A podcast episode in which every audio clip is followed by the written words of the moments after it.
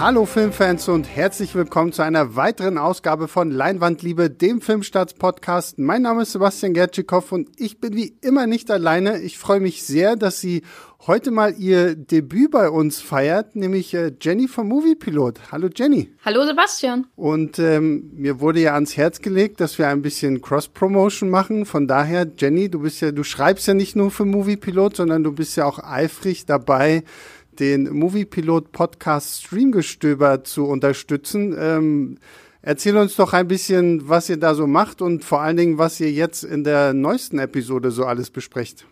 Äh, aber gerne doch. Ja, ich äh, moderiere in Abwechslung oder zusammen mit Andrea und Max Streamgestöber. Das ist ein Podcast, wie der Titel schon sagt, in dem wir vor allem über Dinge reden, die irgendwo in Deutschland legal zu streamen sind, also Filme und Serien. Den könnt ihr natürlich liebe Hörer, überall abonnieren, wo man Podcasts abonnieren kann. Spotify, Apple Podcasts, äh, Android, Overcast, was weiß ich, äh, welche Apps ihr da draußen nutzt. Wir sprechen immer einmal in der Woche ungefähr so eine Stunde über ein Thema. Also diese Woche haben wir The Last Kingdom besprochen.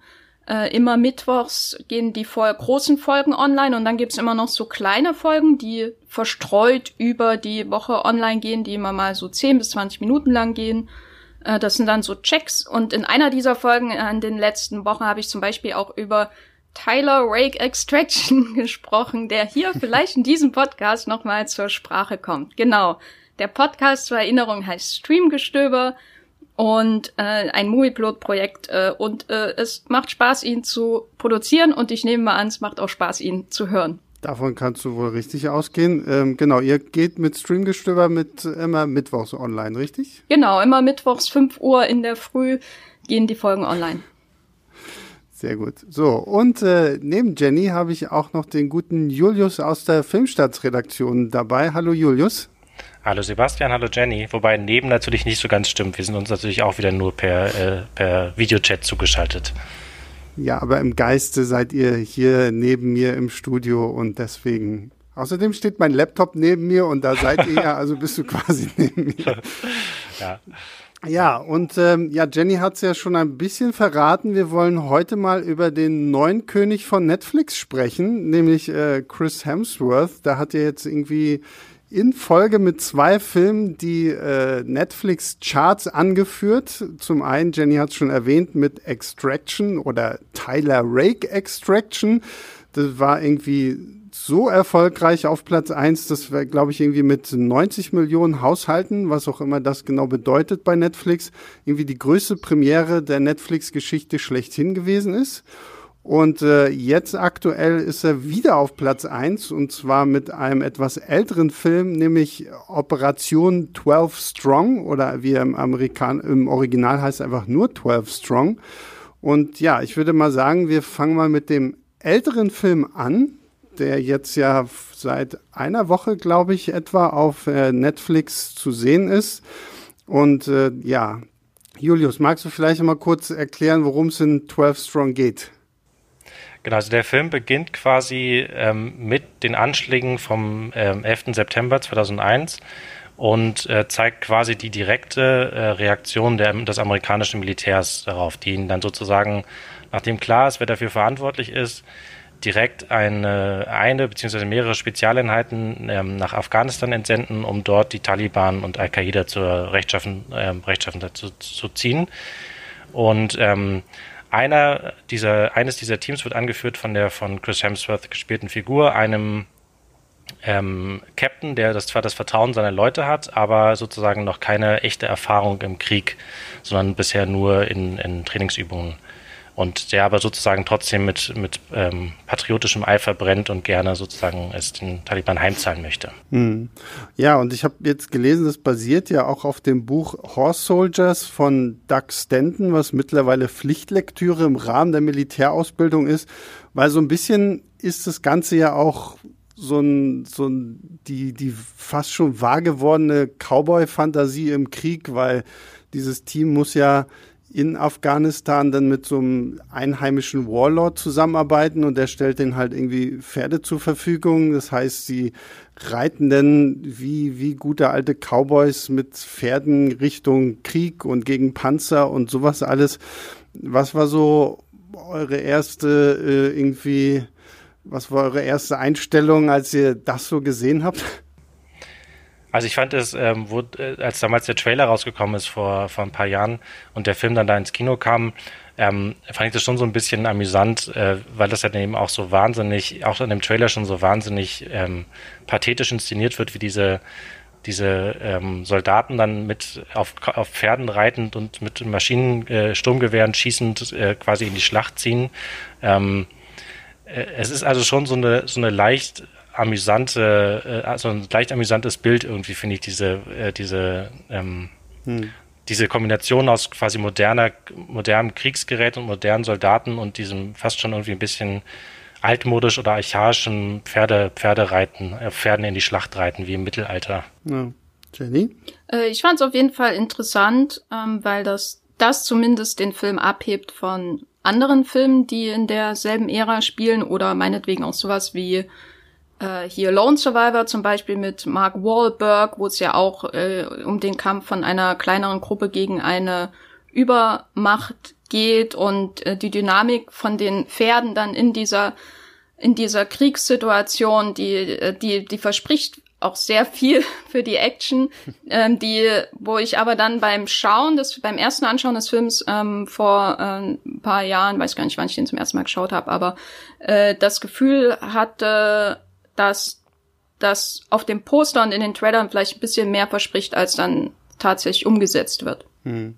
Das heißt, du hast ihn damals gesehen, hast du ihn jetzt nochmal geguckt? Oder? Ja, ich habe ihn, also ich glaube, ich habe ihn ähm, irgendwann irgendwo war vielleicht zu streamen oder irgendwo habe ich ihn gesehen. Ich habe ihn nicht im Kino gesehen und dann habe ich ihn gestern hm. extra für diesen Podcast nochmal geschaut, weil ah, ich natürlich hier in meinem Debüt bei Leinwandliebe perfekt vorbereitet sein möchte. Ja, wie hat denn dieser Film auf euch gewirkt? Weil ich fand so, so ein bisschen so das, also dieser Film hat für mich so wieder dieses klassische Klischee, sage ich mal so, okay, wenn, wenn nicht am Anfang des Films gestanden hätte, basiert auf wahren Begebenheiten, hätte ich das alles irgendwie nicht geglaubt. So, das ist schon wieder irgendwie so unglaublich, äh, dass man es irgendwie nicht für wahr halten möchte, weil irgendwie da zwölf Männer in den Krieg ziehen, sechs davon reiten dann irgendwie noch mit Pferden durch die Gegend und irgendwie der einzige, der von den Soldaten irgendwie tatsächlich mal schwerer verwundet wird, ist am Ende irgendwie ein äh, Captain, gespielt von Michael Shannon, aber ansonsten überleben sie es alle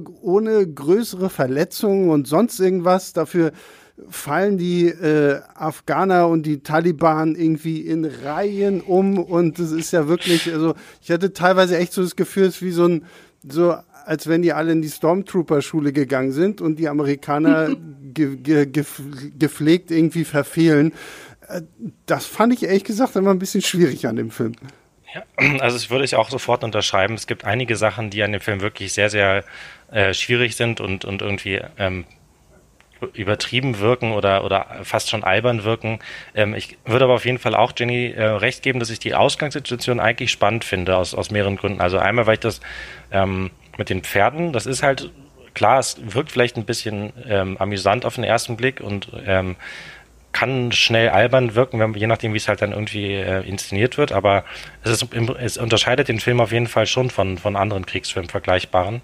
Und was ich auch spannend finde, ist eigentlich diese Sache mit diesem unerfahrenen Captain, der von Chris Hemsworth gespielt wird, weil das hat eben ähm, ich jetzt nicht äh, bei so einem Film jetzt nicht erwartet hätte, sondern ich hätte halt eigentlich erwartet, dass der Captain dann halt quasi so ein natürlich der beste und tollste und coolste überhaupt ist. Und das ist er irgendwie natürlich auch trotzdem, aber prinzipiell wäre das eigentlich spannend zu sehen, wie sich halt so ein unerfahrener Captain halt in so einer Situation schlägt. Ob sie dann viel draus machen in dem Film, ist die andere äh, Frage. Und ich würde sagen eher nein, aber ähm, mhm. trotzdem. Ja, ich fand auch äh, die Idee mit Hemsworth als unerfahrenem Captain sehr spannend, aber dann kommt er eben schon rein und ist quasi das Strategiegenie, weil er viele Bücher gelesen hat und man weiß eigentlich dann, wie, wie das weitergehen muss und alle ähm, rennen die ganze Zeit ohne Deckung zu nehmen irgendwie in den Kampf. Das fand ich auch bisweilen sehr seltsam. Insgesamt hatte ich ähm, so ein bisschen das Problem, dass einerseits die Grundsituation den Boden äh, bietet für einen komplett übertriebenen Actionknaller, meinetwegen auch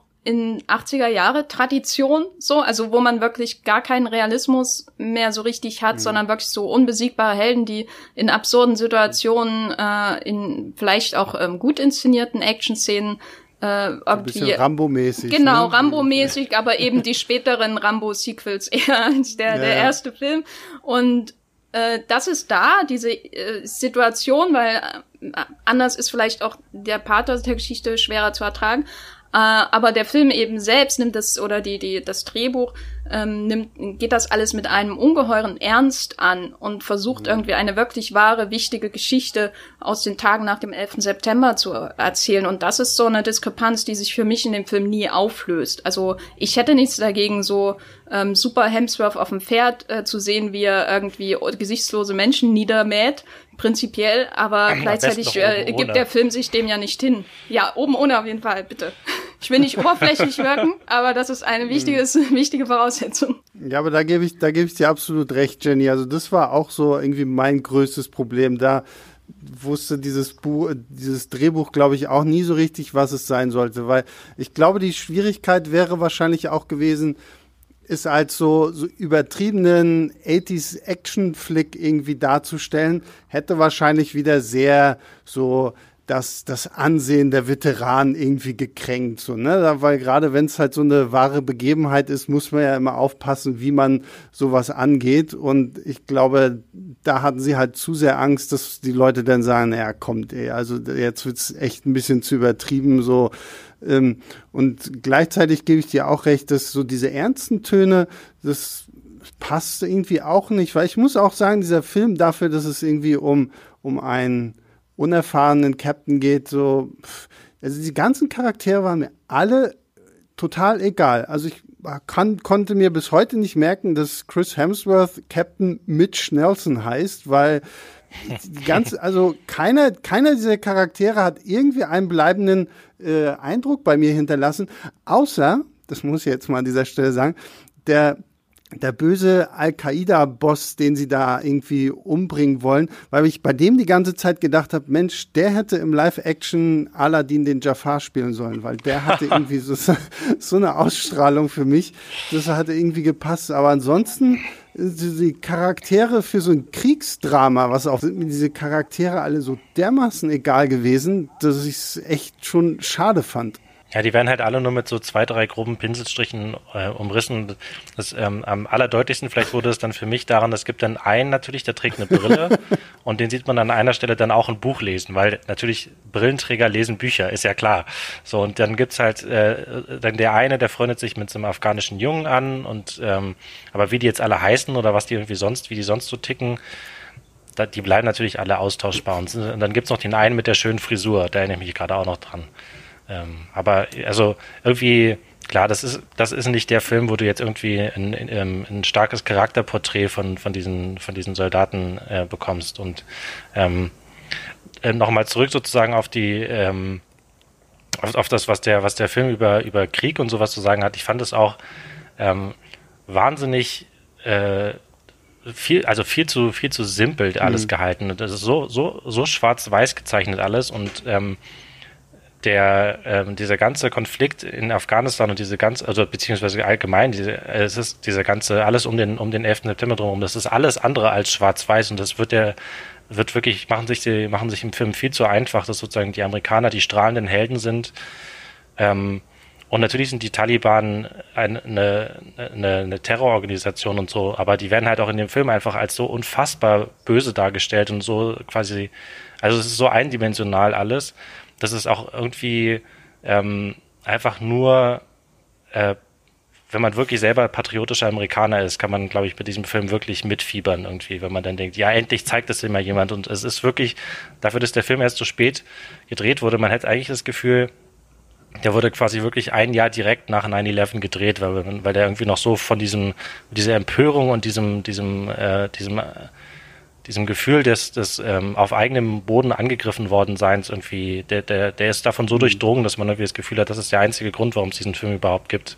Also ging es mir zumindest. Ja, ich hatte auch das Gefühl, ähm, ich würde dir auf jeden Fall zustimmen. Er wirkt so, als würde er die ersten Monate der unmittelbaren Re Reaktion irgendwie auch so reinsprechen, als wäre das was Gutes gewesen, diese Rache da zu vollziehen, weil am Ende gibt es ja dann diese diversen Dialoge darüber, aber jetzt ist die Politik dran und muss den Rest liefern mhm. und die, die Führung und äh, die da oben sozusagen. Und damit absolutiert der Film äh, sich ja schon, äh, wenn es dann um das Problem geht, mhm. ja, wie lange dauert dieser Krieg denn eigentlich am Ende?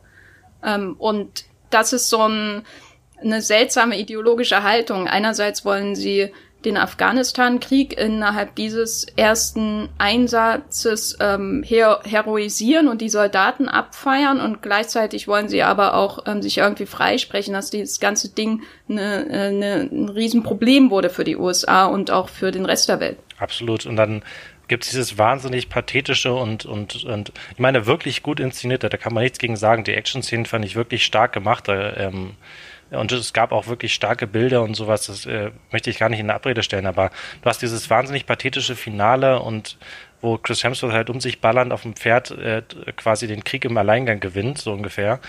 Und dann kommt danach aber noch so ein kurzer Anstrich, ach ja, übrigens, aber Krieg ist eigentlich schlecht. Ja, wir feiern das zwar hier gerade total ab und so, und dann in, danach kommt aber noch so, ja, und eigentlich mhm. ist es aber schlecht, und dann sieht man noch, wie, wie die ganzen alles zerstört, und dann rennt so ein Pferd in Zeitlupe durch den, durchs Bild und so, und dann so, je, die armen Pferde und so. Es ist irgendwie, der versucht so, beides zu, beides zu schaffen. Er versucht sozusagen ein, ein Kriegsfilm zu sein, der sozusagen ähm, so die, die Soldaten feiert und die, die Rache, sozusagen die verdiente, in Anführungszeichen, Rache an den, an den Taliban und, und Al-Qaida abfeiert und dann gleichzeitig aber noch sozusagen noch so im Nachklang dann noch zu sagen, ja, aber eigentlich ist das alles auch gar nicht so toll und das funktioniert halt auch nicht. Das ist, das ist irgendwie, man kann es nicht, man, man kriegt nicht beides hin oder zumindest in diesem Film. Vor allen Dingen, was ich halt auch interessant fand, dass dann, weil du sagtest so, sie, sie zelebrieren hier so nach dem Motto, wir gewinnen jetzt mit Pferden und zwölf Mann den gesamten Krieg dann gibt's ja zum Schluss noch dieses berühmte Zitat, was so gefühlt in jedem Kriegsfilm fällt, so,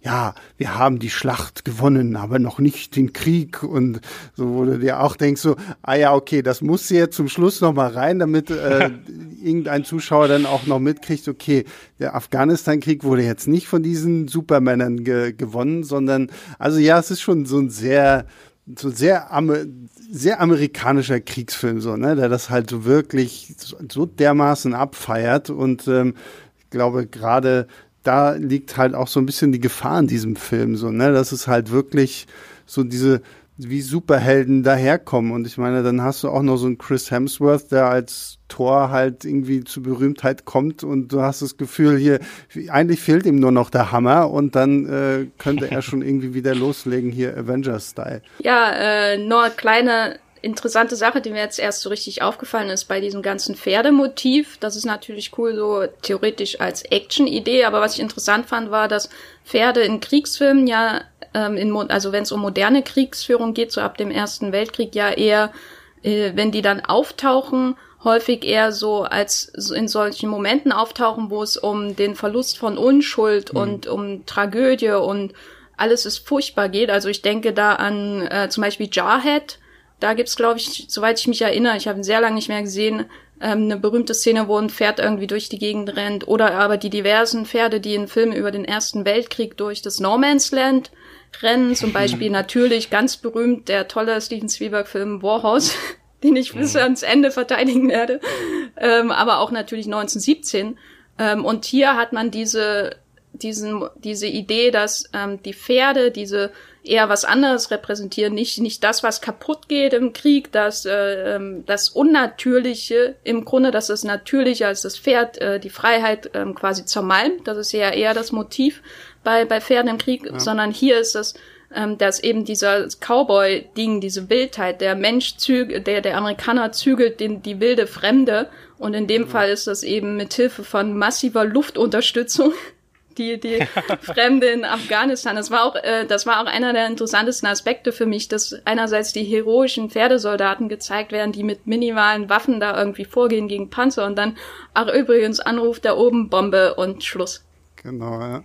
Ja, vor allem, ich fand es auch interessant, dass ja diese Soldaten zum Anfang gezeigt werden, wie jetzt, wir müssen mit Pferden durch die Gegend reiten, so nach dem Motto, wir können, also der eine erzählt ja auch noch, er hat irgendwann mal, als er klein war, irgendwie auf dem Pferd gesessen und innerhalb von zwei Minuten sind sie aber perfekt darin, Pferde selbst durch die größten Schießereien zu äh, schicken. So, das war halt wirklich so dieser absolute Traum von Cowboys irgendwie in, in einen Kriegsfilm gepackt. Und ja, das mit den, mit den Hubsch äh, mit den Flugzeugen und den Bomben, das hat natürlich dann einfach auch nochmal wieder so, so ein bisschen diese militärische Überlegenheit gezeigt. So, ne, wir können eigentlich blind irgendwas zerstören, ohne dass wir eigentlich direkt vor Ort sein müssen. Ne? Da gibt's ja diesen, ich glaube, der, der heißt Good Kill mit Ethan Hawke, so ein, so ein, so ein Film über so ein, so einen Drohnenpiloten, der mhm. das Thema halt, finde ich, sehr, sehr gut auch nochmal so widerspiegelt. So, der, der sitzt quasi in seinem kleinen Häuschen irgendwo in Texas am, in seinem Militärstützpunkt und steuert halt diese Drohne da über Afghanistan und hier nehmen sie das ja ähnlich nochmal auf. Aber gleichzeitig ist ja dann hier auch, ich weiß noch, die erste Szene, in der Chris Hemsworth versucht, so ein, ähm, so ein Bombenangriff zu starten, dann haben sie nicht die richtigen Koordinaten und dann aus welchen Gründen auch immer muss er dann halt irgendwie nochmal 300 Meter Richtung Feind rennen und dann unter Feindbeschuss telefonieren und dann hatte die richtigen Koordinaten. Also auch das war wieder so ein, so ein, so ein Element des Films, wo ich hier gedacht habe, okay, also dann ruft doch einfach ständig die ganze Zeit einfach nur eure Flieger da an und bombardiert alles kaputt. Aber dann hätte man natürlich nicht die heroische Pferde-Action. Ja, genau. ja, ja. Ähm, Gehen wir aber vielleicht nochmal auf äh, Hemsworth ein. Wir haben ja, ich meine, wenn wir es mal so sehen, ist es ja ein recht hochkarätig besetzter Film. Also zumindest vor allen Dingen irgendwie habe ich das Gefühl, so vor allen Dingen mit Leuten aus eben Comic-Verfilmung, was vielleicht irgendwie auch irgendwie dazu. Wir haben Michael Pena in einer Rolle, den wir aus äh, Ant-Man kennen. Wir haben Michael Shannon, der zuletzt als General Zod irgendwie Superman Schwierigkeiten gemacht hat. Jetzt halt auch Chris Hemsworth in der Hauptrolle. Ich glaube, William Fichtner, der ja auch irgendwie als Comic-Bösewicht irgendwo mal zugegen war, glaube ich, ist auch mit in dem The Dark Knight war er zumindest auch. Stimmt, am, ja. Am Anfang den. Und äh, wir haben es jetzt zwar schon gesagt, so, okay, die, die, die ganzen Charaktere sind uns jetzt nicht so wirklich irgendwie in Erinnerung geblieben, aber gibt es irgendwas, was wir noch zu den Schauspielern zu sagen haben? Äh, ich wollte nur ein Lob aussprechen, weil er bisher noch nicht genannt wurde, an Navid Negaban, der den General Dostum spielt.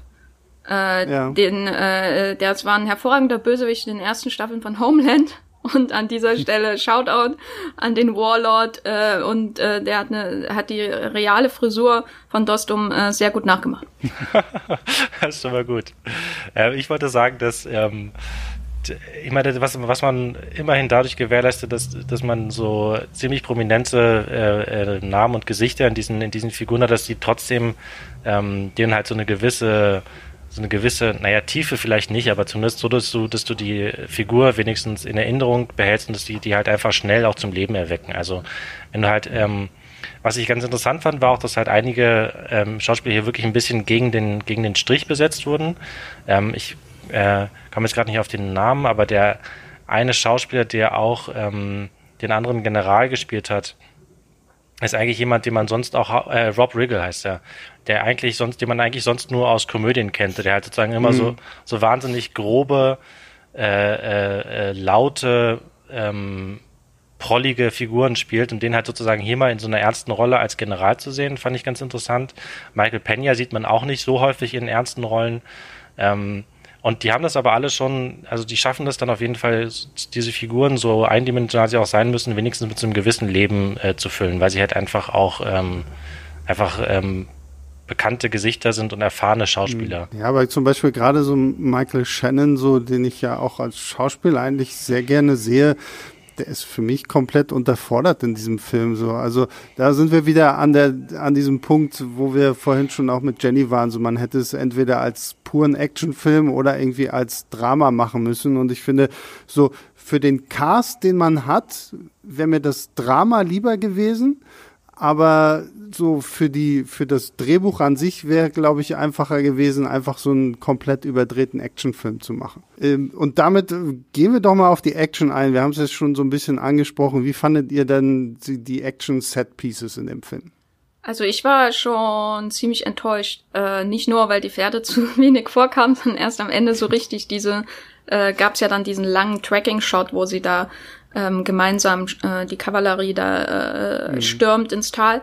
Ähm, mein Problem war so ein bisschen, ich hatte das Gefühl, da wird in so, sage ich mal, Klischee wäre wahrscheinlich negativ, aber in so klassischen Bildern des modernen Kriegsfilms gedacht, irgendwelche äh, Figuren im, im äh, aufgewirbelten Sand, die sich herausstellen äh, und äh, eben, ich weiß nicht, die, die Bilder wirkten einprägsam, da hat auf jeden Fall jemand Black Hawk Down geschaut, aber äh, mein Problem war so ein bisschen, dass ähm, die Verbindung dieser Bilder und die Kreation sozusagen des Raumes, der daraus entsteht, also diese, dieses Gefühl, aha, es ist zwar Chaos in dieser Szene, weil alle aufeinander schießen und man weiß nicht genau, wo jeder steht, aber es ist trotzdem eine gewisse Übersicht da.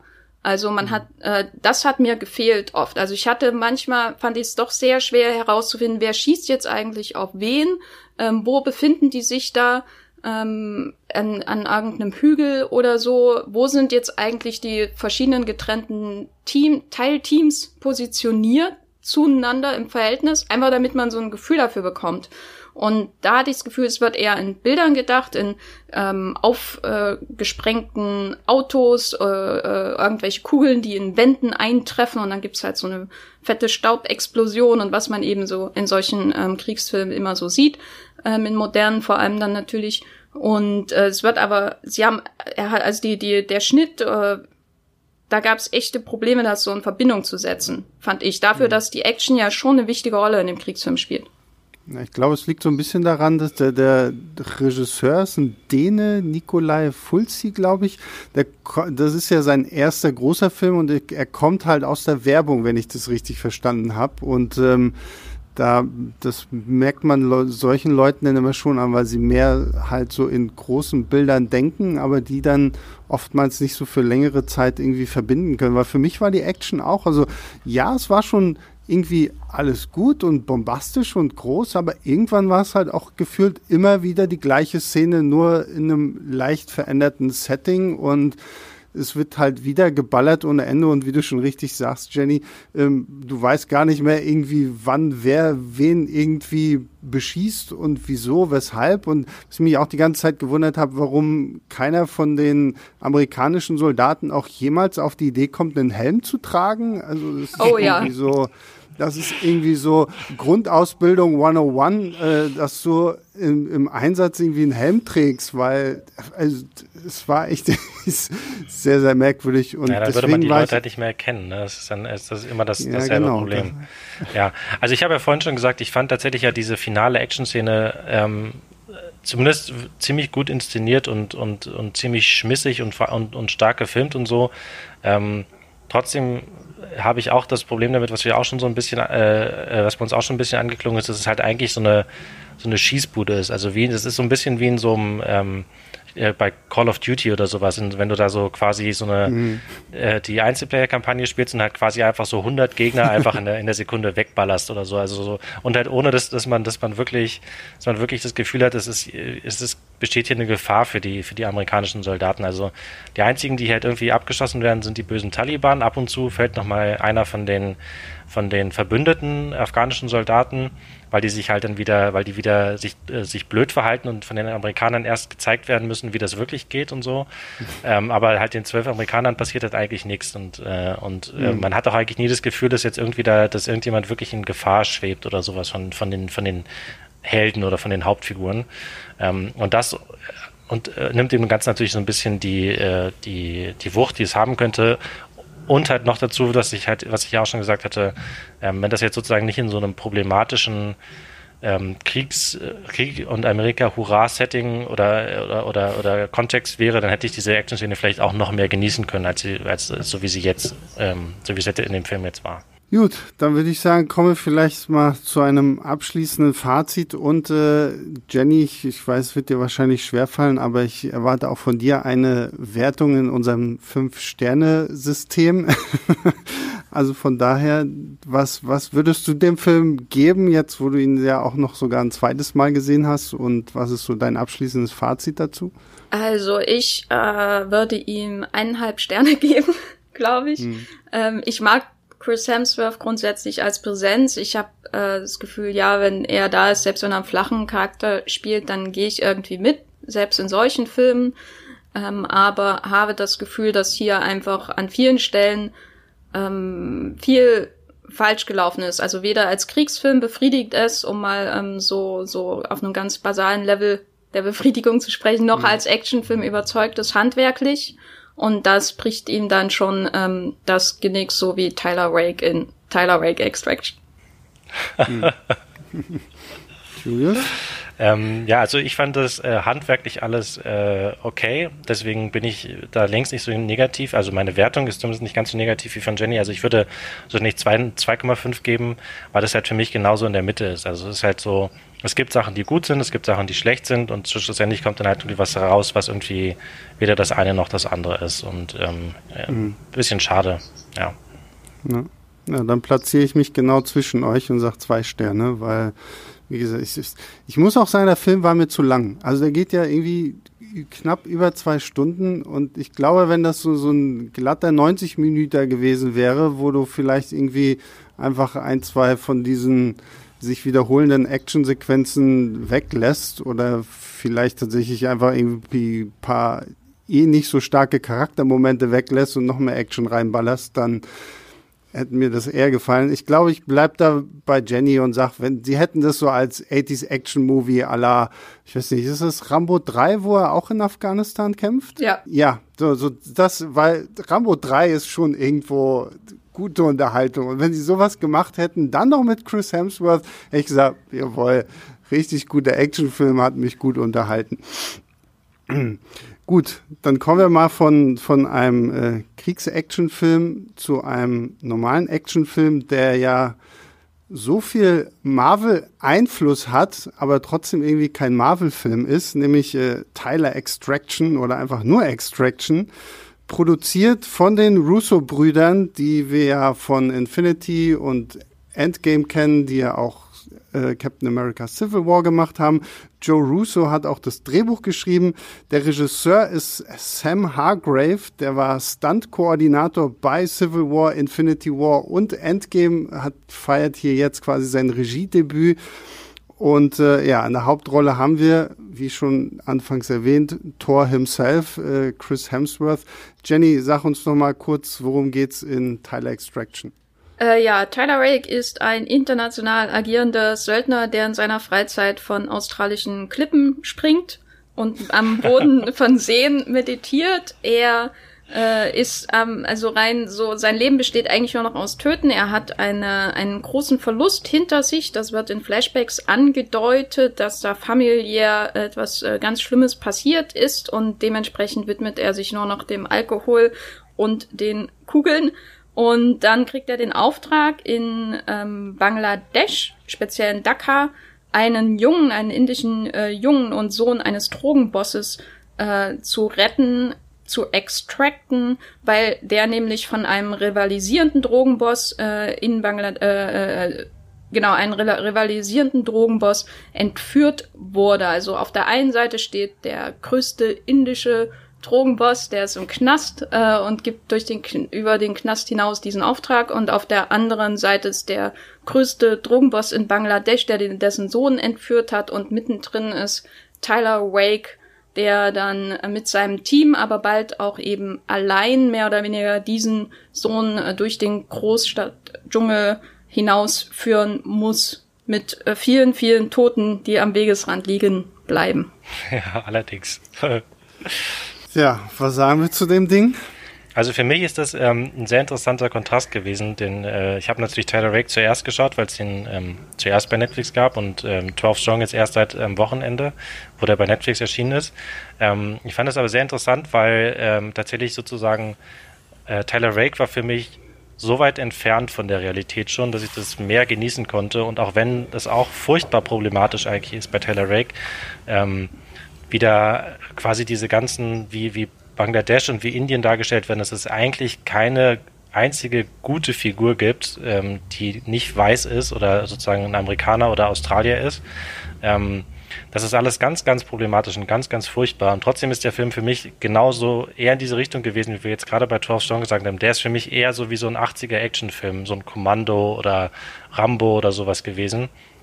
Dass ich das da nicht, nicht so, dass es mich da nicht so gestört hat, dass dieser Film auch ähm, äh, in, der, in der Darstellung von Gut und Böse und Schwarz und Weiß, teilweise sozusagen sogar wenn auf, Haut, auf Hautfarben äh, leider bezogen, ähm, äh, sehr, sehr problematische, äh, sehr problematische ähm, Inhalte vermittelt sozusagen oder zumindest, dass man da so reinlesen kann. Na, für mich zeigt er eher Potenzial, als dass ich jetzt wirklich Freude an dem Film hatte. Also ich habe mich äh, über die Action-Szenen grundsätzlich schon gefreut, einfach weil die zum Beispiel gerade, wenn man ihn nach 12 Strong schaut, was ich gestern nochmal gemacht habe, also weil ich mich auch nicht mehr so gut an Tyler Rake erinnern konnte, ähm, Tyler Rake schon um Welten besser ist als das, was man so im amerikanischen Mainstream-Kino bei der Action-Inszenierung häufig sieht, einfach weil eben viel äh, in, also der Schnitt eher um die Action herum passiert als zwischendurch was bei amerikanischen Filmen häufig ein Problem ist. Ähm, und das hat mir schon gefallen, aber mein Problem war äh, so ein bisschen das, und jetzt wirklich, glaube ich, super oberflächlich, auch nach meinen Statements zu 12 Strong, dass die viel zu viel geredet haben in dem Film und mich die Figuren wirklich null interessiert haben. Also ich will ja kein Charakterdrama sehen äh, mit, mit Tyler Rake mhm. oder so. Äh, wo, wo jede Figur irgendwie ausgearbeitet wird, sondern ich will ja einfach nur in Actionfilmen am liebsten vielleicht auch einfach präzise Skizzen von Figuren, die irgendwie herausstechen. Und das reicht ja häufig schon. Aber hier hat man eben ähm, wenig aussagekräftige ähm, Figuren, die trotzdem ellenlange Szenen haben, in denen sie heulen. So die John McClane Gedächtnis-Heul-Szene muss es natürlich auch geben äh, anscheinend. Ähm, und da habe ich mich schon gefragt. Also einerseits so simpel in der Darstellung der Bösewichte und überhaupt von ganz Bangladesch und auch Indien, Kinder vom Dach werfen und so weiter und so fort. Äh, und andererseits dann aber so einen auf ähm, Trauma und Sensibilität machen, das ähm, ging für mich nicht wirklich zusammen. Vor allem, wenn man sich anschaut, dass sozusagen ähm, ähm, Tyler Rake, die Figur wird gebrochen dargestellt, weil es da sozusagen in der Familie einen Verlust gab, aber auf der anderen Seite werden halt sozusagen, wird halt ähm, die Gewalt gegen Kinder in Indien sozusagen nur als oder, in Bangladesch nur als als als purer Schockmoment äh, sozusagen verwendet. Also auch das ist so eine so ein sehr unschöner Kontrast, der sich da irgendwie der sich da irgendwie ergibt. Ähm, also das ist wirklich äh, gibt leider so Momente oder so so ähm, so Aussagen, die da irgendwie, oder nicht Aussagen, aber halt so, es, es gibt leider einfach so, so, so problematische, thematische äh, Aspekte an dem, an, an dem Film. Ich finde, man merkt halt so, dass die, die Russos da wirklich aus diesem Comic-Genre kommen, so, weil sie das Ganze wie so ein, ja, wie so ein Comic-Film auch irgendwie angehen. Und das, da hatte ich so die, das Gefühl so, okay, wir gehen nach Indien und wir gehen nach Bangladesch einfach nur, weil es halt irgendwie cool aussieht, weil es mal ein anderes Setting ist, aber da hat man sich, glaube ich, nicht so wirklich Gedanken darüber gemacht, wie man das jetzt alles so inszeniert. Und für mich ist bei diesem Film, da gebe ich Jenny auch wieder recht, so das ist halt, es ist halt wirklich zu viel Gelaber an einigen Stellen, so mit Charakteren, die mir auch ehrlich gesagt am, am Arsch vorbeigehen, weil so diese ganz, diese ganze Beziehung zwischen Tyler und, und diesem Jungen, den er da rettet, diesen Ovi, die müssen ja quasi wie so ein, wie so ein Tag-Team dann irgendwie durch die Gegend rennen. Das hat mich immer so ein bisschen so an, an Videospiele erinnert, wenn irgendwie du so eine Mission hast, okay, du musst jetzt Person A beschützen und die die ganze Zeit irgendwie mit dir mitschleppen. Und da hatte ich so ein bisschen das Gefühl, okay, die Russos haben offensichtlich irgendwann mal äh, Man on Fire mit Denzel Washington und Dakota Fanning gesehen wo es ja so in die ähnliche Richtung geht. Er spielt ja ihren Beschützer, dann wird sie irgendwie entführt und er muss sie halt suchen gehen. Und dann haben sie offensichtlich auch noch sehr viel John Wick geguckt und sich gesagt, okay, perfekt, wir machen daraus irgendwie einen Film. Deswegen haben sie es auch genau wie bei John Wick gemacht und gesagt, okay, der Stuntmensch wird jetzt Regisseur. Und das ist wieder so der einzige Punkt, wo ich sage, okay, da funktioniert ähm, Extraction für mich ist halt die Action. Also vor allen Dingen, ich glaube ich, gibt so nach 40, 45 Minuten so eine fast zehnminütige äh, One-Take-Einlage, also wo wirklich ohne Schnitt irgendwie gearbeitet wird, wo sich Tyler durch so ein, so ein, so ein Haus kämpft mit mehreren Gegnern. Das war so eine Actionsequenz, die fand ich da wirklich wieder sehr, sehr stark. Nur leider war das für mich dann auch schon wieder so der Höhepunkt des Films, weil danach war es wieder nur so, okay, Headshot 1, Headshot 2 und jetzt noch in die Brust und dann wieder Headshot. Und irgendwann wurde es da auch für mich wieder zu monoton von der Action her. Absolut, da stimme ich dir auch sofort zu. Also ich habe zu diesem Zeitpunkt habe ich erinnere mich noch gut dran, wie ich gedacht habe, wow, okay, das ist wirklich richtig, richtig gute Action. Das könnte wirklich ein richtig guter Actionfilm werden. Auch diese Verfolgungsjagd, die dann so aus dem Auto heraus gefilmt ist und so, alles auch in einer Einstellung, das ist schon wirklich, wirklich gut gewesen. Ähm, aber dann gerade je länger der Film dann gedauert hat, desto, äh, desto mehr hat er dann auch an Schwung verloren, weil dann halt eben, dann kam halt irgendwie wieder Charaktermomente, die ja nicht so richtig interessieren. Dann kam halt am Schluss diese wahnsinnig lange Ballerei auf dieser Brücke, die halt mhm. halt einfach wirklich nicht aufhört und dann halt irgendwie dann auch dann schnell auch in so äh, bekannte Versatzstücke, nur noch aus so bekannten Versatzstücken äh, äh, besteht. Und man weiß eigentlich dann immer genau, was passiert. Jetzt passiert das, jetzt kommt der und jetzt dreht er sich um und dann kommt und so. Und also dann wurde es halt auch leider einfach sehr typisch und sehr so quasi so runtergekurbelt, ohne wirkliche äh, kreative Idee oder, oder, oder irgendwie das, was den Film halt vorher noch so stark gemacht hat, fehlte dann halt eben auch. Dann war es halt auch, auch relativ konventionell inszenierte Action. Also jetzt nicht mhm. schlecht, aber halt eben auch nicht besonders gut. Und ähm, dafür ja. ging dann der Film einfach auch zu lange. Ja, die interessantesten Ideen werden einfach viel zu früh verschossen, was so die Choreografie und die Szenarios angeht. Also äh, ein, ein, was ich zum Beispiel schon mochte, war dieser Kampf gleich am Anfang, als er ihn zum ersten Mal aus dem ähm, aus dem Unterschlupf der Bösewichte befreit und dann natürlich auch der Rechen zum Einsatz kommt, um jemanden zu ermorden, was bei Tyler Rake unbedingt dazugehören muss. Finde ich super. Ich hoffe, er macht das jetzt äh, immer.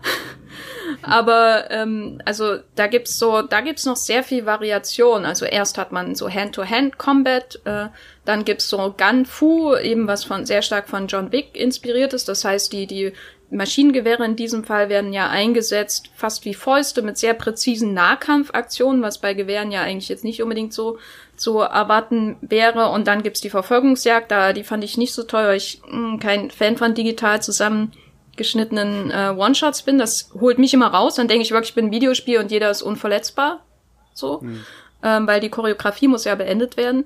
Ähm, aber dann eigentlich der Höhepunkt ist für mich war, wo er dann wirklich ähm, auch mit dem, wie heißt er, dem, dem Sicherheitschef von dem indischen Drogenboss Boss kämpft.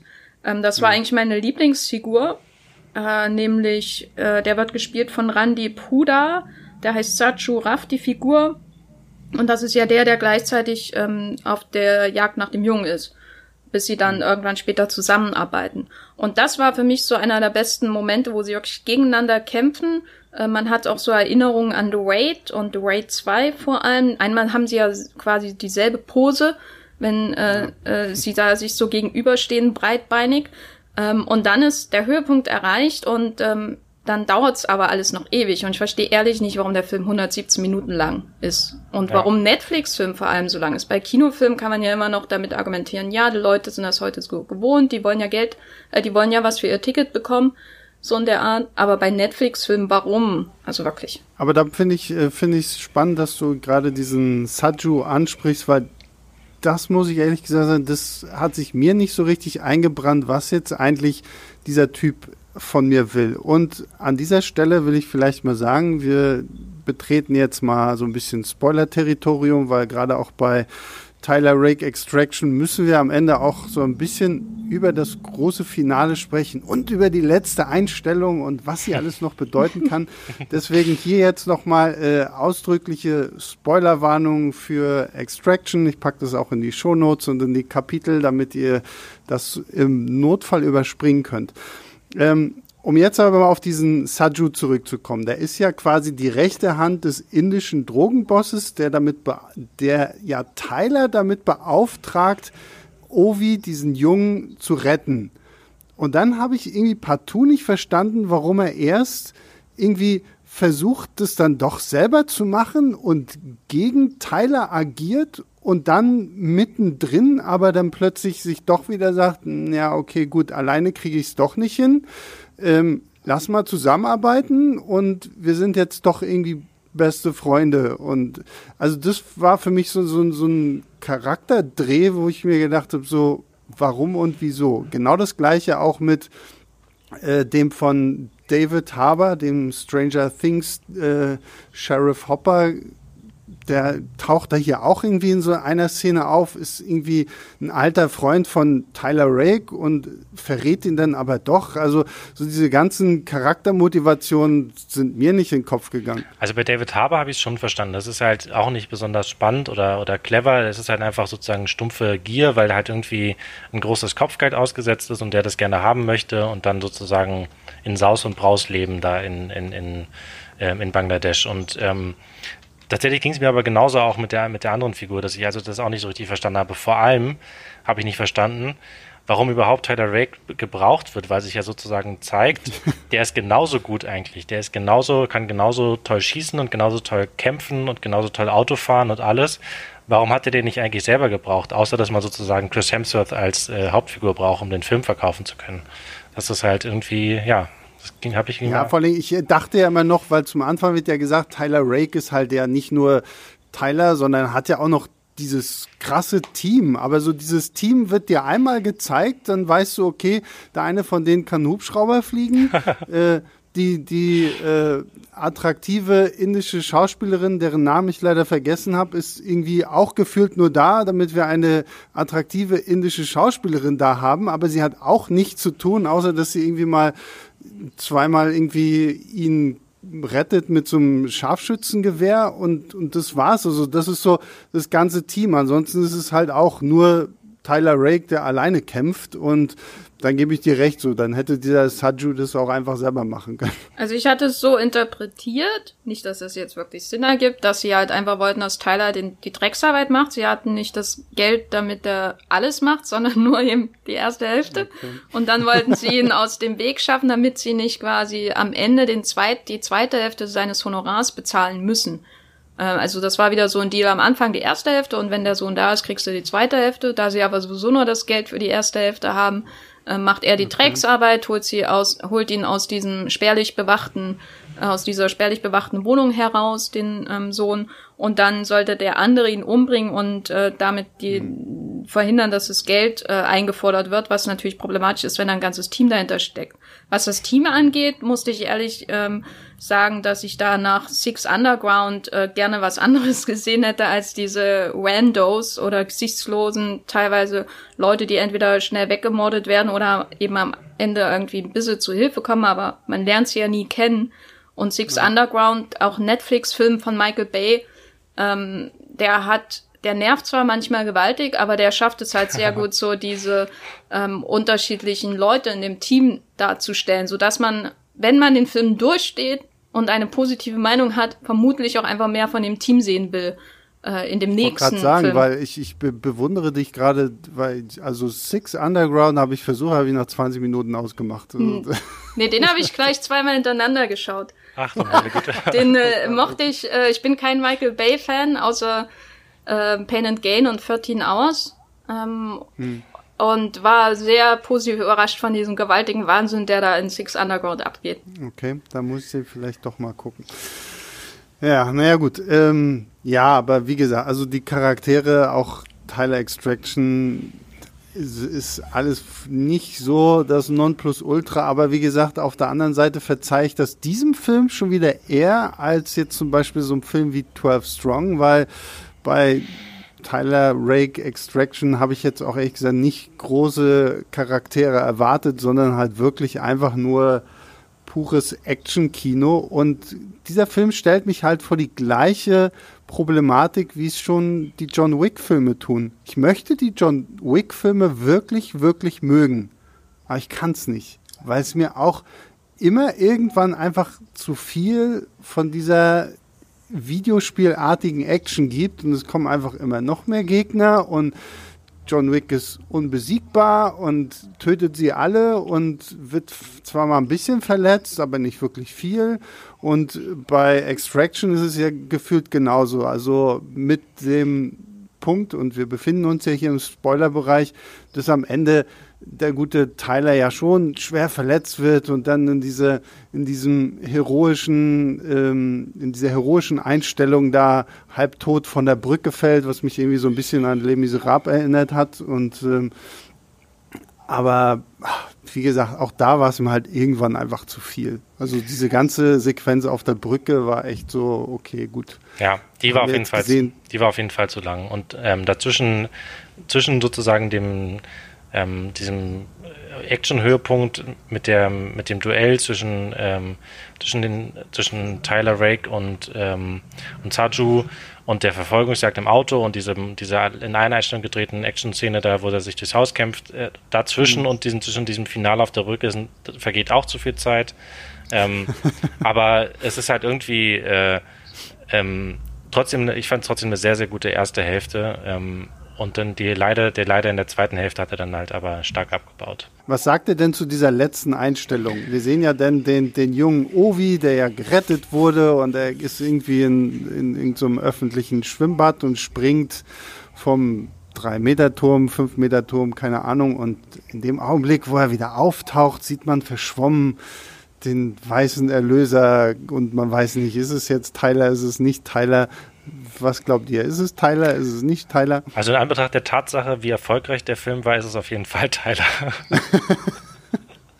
Weil sozusagen jetzt dann spätestens nach dem, nach dem Start auf Netflix, äh, nachdem der so bombastisch war und das so eingeschlagen hat, ähm, ist, glaube ich, relativ, also es wurde ja sogar schon ähm, bekannt gegeben, dass ähm, ein zweiter Teil in, in, in, Arbeit ist. Ob das jetzt eine Fortsetzung ist oder eine Vorgeschichte, weiß man noch nicht. Aber ähm, ja, spätestens danach war eigentlich klar, dass es, dass halt eben diese Figur nicht tot ist. Und irgendwie mhm. passt das eigentlich auch zu dem, zu diesem ziemlich abgehobenen und, und äh, ähm, halt irgendwie übermenschlichen äh, Killer, der, den Chris Hemsworth da spielt. Ich denke auch, es ist Tyler. Äh, ich weiß nicht, ob ich jetzt unbedingt noch einen Film mit ihm sehen muss, weil ich nicht mal ein konkretes Bild habe von Tyler. Wer ist Tyler eigentlich außerhalb seiner Flashbacks an Strand? Äh, und äh, seiner Fähigkeit, Menschen zu töten. Ähm, aber ja, es ist, glaube ich, eindeutig. Er, Tyler, ich weiß nicht, wie das Gespräch hinterher zwischen ihnen aussieht. Äh, muss noch mal jemand äh, extracted werden? Muss er aus dem Swimmingpool extracted werden? viele, viele Fragen, die sich da eröffnen. Ähm, das wäre ein super Sequel, das möchte ich unbedingt sehen. ja, auf jeden Fall. Da muss sich mit irgendwelchen Badegästen prügeln und sowas die ganze Zeit. Ich war da. Weil, weil Ovi, Ovi hat gegessen und hat nicht eine halbe Stunde abgewartet und ist einfach so direkt ins äh, Becken gesprungen. Ich werde auf jeden Fall noch mal eine Lanze brechen für die John Wick-Filme, weil zumindest die ersten zwei, die ich sehr, sehr mag. Ähm, weil ich finde, weil ich hatte ja am Anfang angemerkt, das ist Potenzial, was man hier sieht, also was Sam Hargrave hier macht, der ja auch an Atomic Blonde äh, mitgearbeitet hat als Stuntkoordinator, ein Film von David Leach, der auch bei John Wick 1 Choreogie geführt hat. Ähm, die John, also was ich so fundamental noch sehe, was noch fehlt beim Film wie Extraction, ist einfach so ein bisschen Stil und Rhythmus, äh, wenn es um die Action-Inszenierung geht. Mir kam das manchmal vor wie so ein, also bevor so Action-Szenen aufgenommen werden, werden ähm, so, so äh, Prävisualisierungsvideos gedreht mit Stuntleuten, die die ähm, Chore und manchmal auch Stars, die die Choreografie äh, so durchgehen, damit man das dann hinterher zeigen kann. Ähm, und so wirkt es manchmal so hektisch, ähm, die Choreografie durchgehen, äh, und die Kamera ist so ständig äh, hin und her und so. Man merkt wirklich, wie der Kameramann anwesend ist, einfach weil die Kamera so ähm, ständig von einem Punkt zum nächsten rennt und so.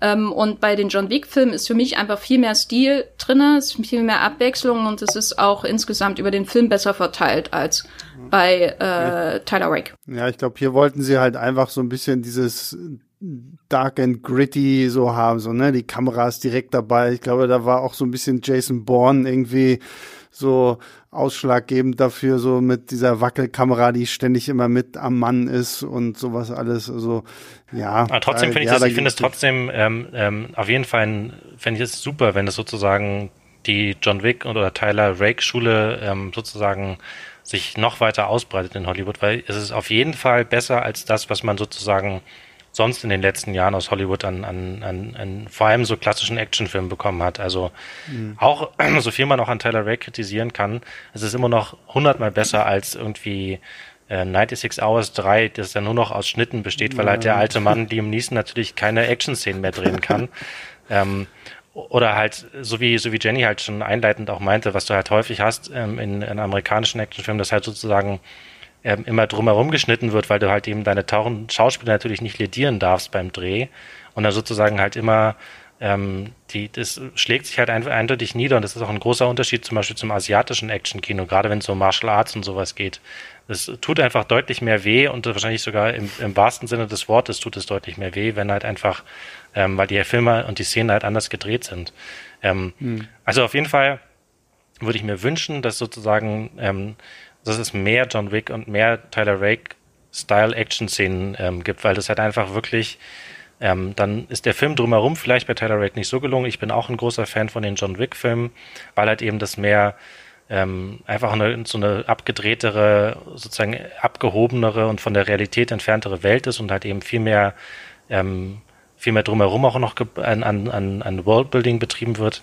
Ähm, also es gibt dann mal bessere Filme und mal schlechtere Filme. Trotzdem finde ich es ähm, prinzipiell schon mal genau richtig, dass man die Action mittlerweile auch mal so bekommt aus, äh, ja. aus Hollywood. Jetzt hat Julius, du hast es ja schon erwähnt, äh, Sequel ist schon in Planung.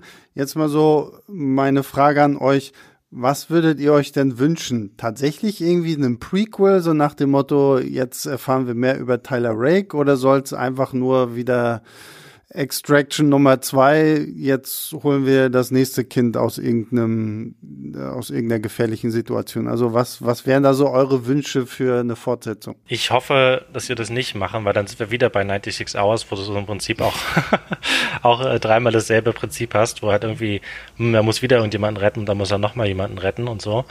Ähm, nur halt immer in einer anderen, in einer anderen Stadt und äh, ich meine, lieber sozusagen den, den Regisseur nehmen, die Action, den Action-Stil nehmen und natürlich auch gerne Chris Hemsworth als Hauptdarsteller nehmen und dann halt irgendwie vielleicht mal was ganz anderes damit machen. Also natürlich ein Actionfilm, aber halt mit, mit einer anderen, mit einer anderen Prämisse oder mit einer anderen Ausgangssituation. Mhm. Und eine Vorgeschichte, nee, ganz ehrlich, das brauche ich nicht. Also ich muss jetzt, ähm, da kann man lieber meinetwegen die Figur äh, noch in, dem, in, der, in der Fortsetzung irgendwie ein bisschen, bisschen weiter ausbauen, aber ich muss jetzt nicht wissen, wie Taylor Rake so geworden ist, wie er ist. Zumindest nicht in einem, in einem, ähm, in einem einzelnen Film, der nur das zum Inhalt hatte, mehr oder weniger. Ja, ja ähm, ich denke mal, mit dem Söldner äh, Beruf lässt sich viel machen. Er kann Leute ausschalten, er kann Leute extracten, er kann irgendwas stehlen. Alles ist ja im Grunde drin, wenn so lange Waffen dabei sind. Ähm, ich hoffe, es geht nicht in Richtung Tyler Rake muss seine Ex-Ehefrau extracten, damit er auch das richtig fügt, weil, äh, weil er eben jetzt äh, sein, äh, den Verlust seines Sohnes damit kompensieren konnte, dass er Kinder schlägt. Endlich. Ähm, wie im, im ersten Teil und dann ist die Frau dran. Nee, also ich äh, hoffe, dass sie da ein bisschen mehr Spielerei reinbringen, ein bisschen mehr Abwechslung und dass sie vielleicht im Zuge dessen auch ihm ein ähm, Team an die Seite stellen, das in Erinnerung bleibt und nicht gleich in den ersten zehn Minuten abgeknallt wird. Ja, das finde ich auch gut. Ja, also ein Team finde ich auch nicht schlecht. Ich glaube ja, wenn wenn sie das so machen, weil erst hieß der Film ja irgendwie nur Extraction, jetzt heißt er ja auf einmal irgendwie Tyler Rake Extraction. Vielleicht geht's ab jetzt einfach nicht mit mit Extraction 1 weiter, sondern jedes Mal gibt der Titel schon vor. Vielleicht heißt der nächste Film einfach Tyler Rake Assassination und Tyler, Tyler Rake, keine Ahnung was, Explosion und irgendwie dann wissen wir schon immer, was passieren muss. Aber ja, also wie, wie Jenny schon zum Anfang gesagt hat, also Potenzial sehe ich da schon durchaus. Vielleicht braucht man einfach nur auch irgendwo mal eine etwas coolere Idee und irgendwie ein bisschen besseren Umgang einfach mit diesem ganzen Setting drumherum. Ähm, ja, und damit vielleicht auch hier noch so abschließend die Frage, was würdet ihr dem Film geben und was ist so euer Fazit? Also ich würde ihm, also beim ersten Mal schauen, äh, vor dem Start hatte ich ihm zwei Sterne gegeben. Ähm, jetzt beim zweiten Mal schauen hat mir die Action noch ein bisschen besser gefallen, aber da ist dann der Niedergang in der zweiten Hälfte umso stärker zu spüren gewesen. Deswegen schwanke ich gerade zwischen zwei und zweieinhalb Sternen. Ich würde sagen, Empfehlung für Hardcore-Action-Fans ähm, natürlich und äh, würde einfach, bin einfach gespannt, was Sam Hargrave macht, was sich da noch draus entwickelt, mhm. das nächste Mal vielleicht mit einem minimal besseren Drehbuch. Äh, ja, das mit dem besseren Drehbuch unterschreibe ich sofort und ähm, vergebe sogar drei Sterne, weil mir die Action in der ersten Hälfte wirklich, wirklich gut gefallen hat und ähm, ich, wie einleitend schon gesagt, ähm, mir die problematischen Aspekte des Films hier, die ich hier eher ausblenden konnte, weil es halt einfach für mich so was Comichafteres mehr hatte und was weniger realitätsnahes als, als im Vergleich zu 12 Strong. Ähm, trotzdem mhm. halt wegen der zweiten Hälfte, der schwachen zweiten Hälfte dann halt nur in Anführungszeichen drei Sterne. Ja, das mit dem Drehbuch wird ja ein bisschen schwierig, weil es ja auch wieder Joe Russo, der das glaube ich schreiben soll. Also von daher hat er schon das Drehbuch jetzt zum ersten Teil geschrieben. Dann hoffen wir mal, dass er bis dahin vielleicht ein paar neue Ideen hat. Ähm, ja, ich gebe dem Ganzen tatsächlich auch nur zwei Sterne. Vielleicht muss ich mir noch ein zweites Mal anschauen, damit ich ähnlich wie bei Jenny sage, okay, ja, Action ist doch ein bisschen besser und es gibt noch einen halben Stern oben drauf, aber ich bleibe auch erstmal bei den zwei. Es ist nett, aber es ist irgendwie halt auch, finde ich, nichts Neues. Also dann kann ich mir auch John Wick angucken. Da ist die Action, wie Jenny schon richtig gesagt hat, auf jeden Fall irgendwie ein bisschen cooler noch inszeniert. Oder ich gehe gleich und gucke mir The Raid an, weil die Filme finde ich eh großartig. ähm, ja, dann sind wir mit unserem tollen Chris Hemsworth Special hier durch. Ähm, ich sage mal vielen Dank an meine beiden Gäste, Jenny vom Movie Pilot. Vielen Dank, dass du endlich mal da warst. Ich hoffe, das war nicht das letzte Mal. Ja, vielen Dank für die Einladung. Hat mir sehr viel Spaß gemacht. Genau. Und ihr alle da draußen hört auch euch Streamgestöber an. Wir wir fallen auch nicht uns gegenseitig in den Rücken, weil Streamgestöber kommt mittwochs raus, Leinwandliebe kommt donnerstags raus. Also perfekt. Ihr könnt das Warten auf Leinwandliebe mit Streamgestöber verkürzen und so haben doch alle gewonnen. Und äh, ja, auch dir, Julius, vielen lieben Dank, dass du wieder dabei warst. Sehr gerne, hat Spaß gemacht, wie immer. Und ja, und unser größter Dank gilt natürlich all denjenigen unter euch, die uns äh, abonniert haben, die downloaden, die uns zuhören und die uns natürlich auch Lob und Kritik schicken. Die, das könnt ihr tun, indem ihr uns einfach eine E-Mail an leinwandliebe.filmstarts.de schickt. Das macht ihr auch mittlerweile schon ganz fleißig. Ich bin da, freue mich da sehr drüber. Jedes Mal kriegen wir auch immer irgendwie nach einem Podcast äh, Themenvorschläge oder einfach nur Lob oder sonst irgendwas. Also macht fleißig weiter so. Leinwandliebe at filmstarts.de. Ähm, das lesen wir auch alles. Und ja, das war's auch von mir. Ich verabschiede mich. Wir hören uns nächste Woche wieder. Bleibt weiterhin gesund, bleibt zu Hause, haltet euch an Abstandsregeln und was nicht alles und nutzt die Zeit, um weiterhin Filme und Serien zu gucken. Bis zum nächsten Mal. Ciao, ciao.